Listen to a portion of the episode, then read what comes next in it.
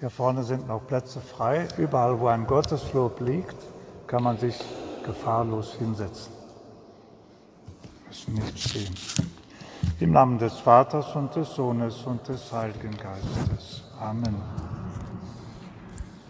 Liebe Brüder und Schwestern, ich hatte neulich ein Gespräch mit einem befreundeten Priester aus Afrika, der zurzeit innerhalb seines Deutschlandaufenthalts mit seiner Doktorarbeit beschäftigt ist. Ich fragte ihn nach, der, nach dem Titel seiner Doktorarbeit und er sagte, das Thema ist der höchste Gott. Ich dachte spontan, dieses Wort ist etwas, das einen im Herzen bewegen kann. Der höchste Gott.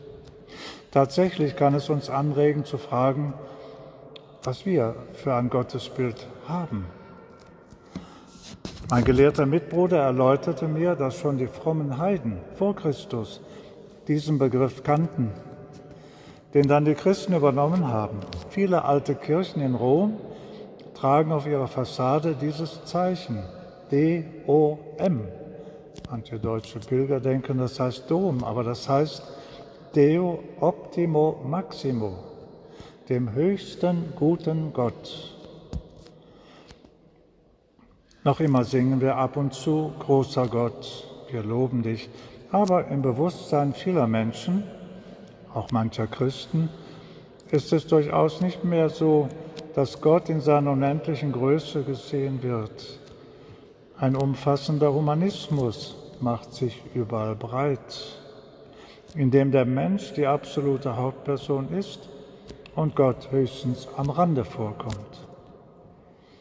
Ja, man könnte mit einigem Realismus konstatieren, dass für die meisten Menschen, auch für viele Christen, Gott, wenn er überhaupt wahrgenommen wird,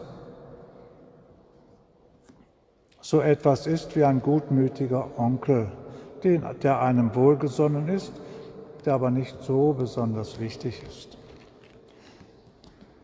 Wie ist es zu dieser Umwertung der Werte gekommen? Nietzsche lässt grüßen. Das hat sicher verschiedene Gründe. Einer davon ist der vielleicht, dass uns der Vulgärdarwinismus, den wir ja, den unsere Kinder in der Schule lernen, uns weiß machen will, dass die Welt und die Geschöpfe von selbst entstanden sind. Wenn Gott also nicht der Schöpfer des Kosmos ist, dann allerdings kann er nicht so wichtig sein.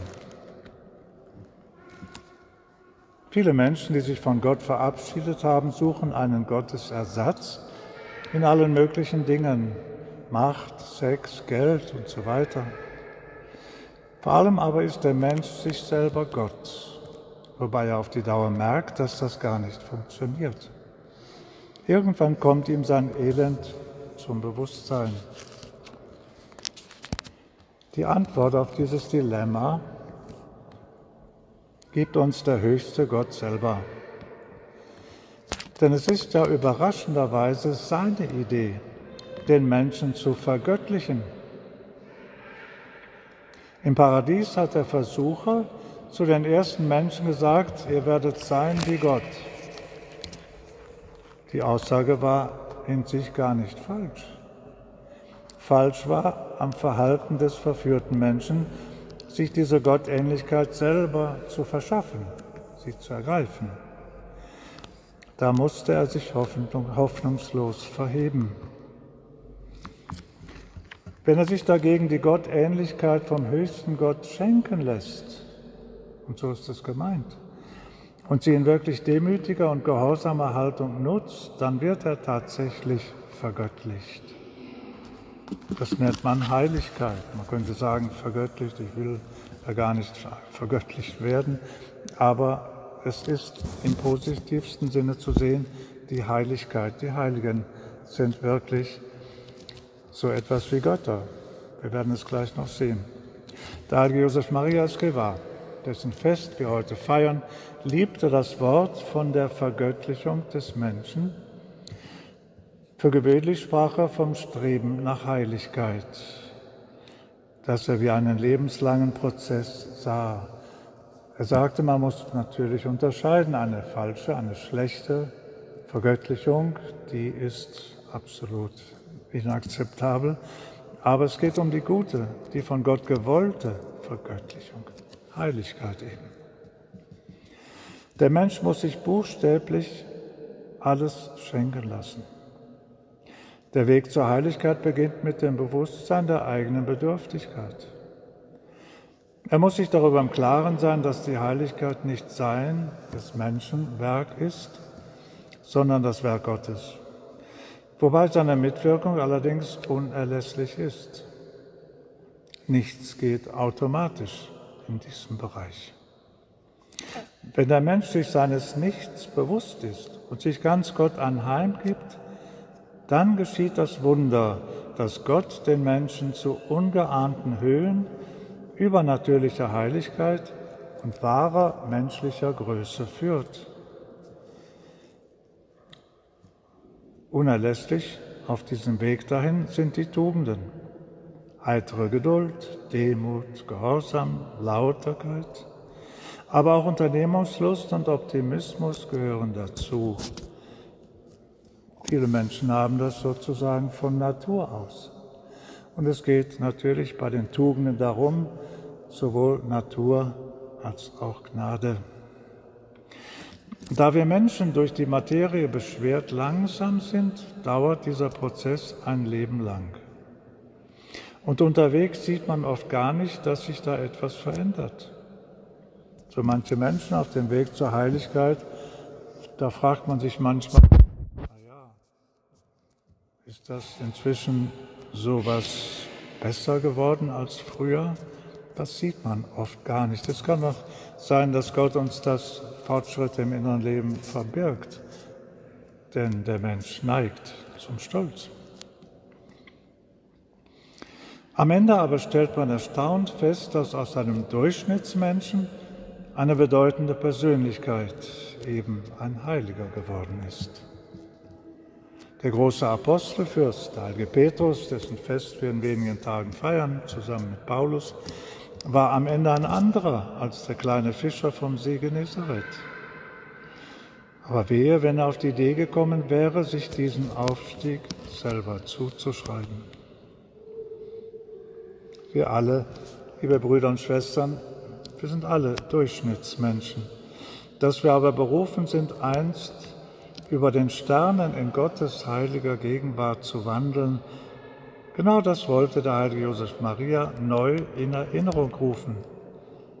Neu in Erinnerung rufen, denn er sagte, das, was nötig ist, ist alles schon gesagt. Es ist alles so alt und so neu wie das Evangelium. Alle, wirklich alle, große und kleine, haben das Zeug zur großen Heiligen.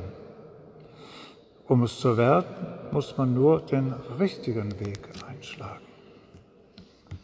Neben den Tugenden braucht es ein Leben aus dem Gebet und den Sakramenten sowie das apostolische Bemühen um das Heil der anderen, vor allem aber Gottes und Nächstenliebe. Es ist erstaunlich, wie wenig sich da geändert hat, schon aus den Zeiten des Alten Bundes. Da hat Jesus mit einem Pharisäer diskutiert, was ist das größte Gebot? Es ist immer noch dasselbe. Du sollst den Herrn, dein Gott, lieben und den Nächsten wie dich selbst. Ein größeres gibt es gar nicht.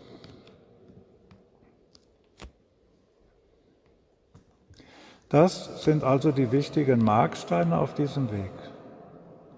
Auf diesem Weg zur Heiligkeit, der manchmal mühsam ist, manchmal wirklich ein enger und dorniger Weg, aber es fehlt auch nicht an Freude auf diesem Weg. Denn der Herr will, wie der Heilige Josef Maria sagt, er will für uns alle das Gaudium cum pace, Frieden und Freude. Das ist dabei. Der Heilige Josef Maria zeigt überdies, dass man das Alltägliche, das Gewöhnliche, vor allem die tägliche gewöhnliche Arbeit Gott darbringen kann. Die gewöhnliche Arbeit, die man ja sowieso tut und die man dann aber bewusst zu Gottes Ehre und möglichst gut macht. Braucht Gott denn diese Ehre? Nein, er braucht nichts, er hat ja alles. Aber für uns ist es gut, alles dem guten und höchsten Gott zu geben, alles, was wir haben, was wir können. Und in diesem Geben werden wir selber reich beschenkt. Das ist das Geheimnis Gottes. Da er unser unendlich liebenswerter und liebevoller Vater ist, kommen alle diese Geschenke in der richtigen Absicht dargebracht uns selber zugute. Es ist wie bei Kindern, die ihrer Mutter oder ihrem Vater etwas schenken, in der Hoffnung, dass sie es dann zurückgeschenkt bekommen. Und dann wird tatsächlich das wahr, was der Psalmist sagt. Auf Lateinisch, dii estis, ihr seid Götter. Ein überraschendes Wort. Manches Mal haben wir vielleicht in der Heiligen Schrift darüber weggelesen, ihr seid Götter. Ich denke, es gibt keine Götter. Der Psalm 82 sagt es wörtlich so, ich habe gesagt, ihr seid Götter, ihr alle seid Söhne des Höchsten. Natürlich alle Söhne und Töchter des Höchsten. Dann ist dann, das ist dann die Krönung der vielen Geschenke, die Gott seinen Geschöpfen machen will. Wir ahnen ja manchmal nicht, wie großherzig Gott uns beschenken will. Ich erinnere mich an Kardinal Höffner von Köln, der mich damals als Pfarrer eingesetzt hat in St. Pantaleon. Er pflegte zu sagen, vor allem gegen Ende seines Lebens, wir Christen müssen uns mehr als Beschenkte sehen. Ja, wir werden täglich von Gott reich beschenkt und nehmen so vieles wie verwöhnte Kinder als selbstverständlich. Das ist die Krönung, die Gotteskindschaft. Welch großes Glück zu wissen, Gott, der Allmächtige, der Höchste und Beste, der ist mein Vater. Im Namen des Vaters und des Sohnes und des Heiligen Geistes. Amen.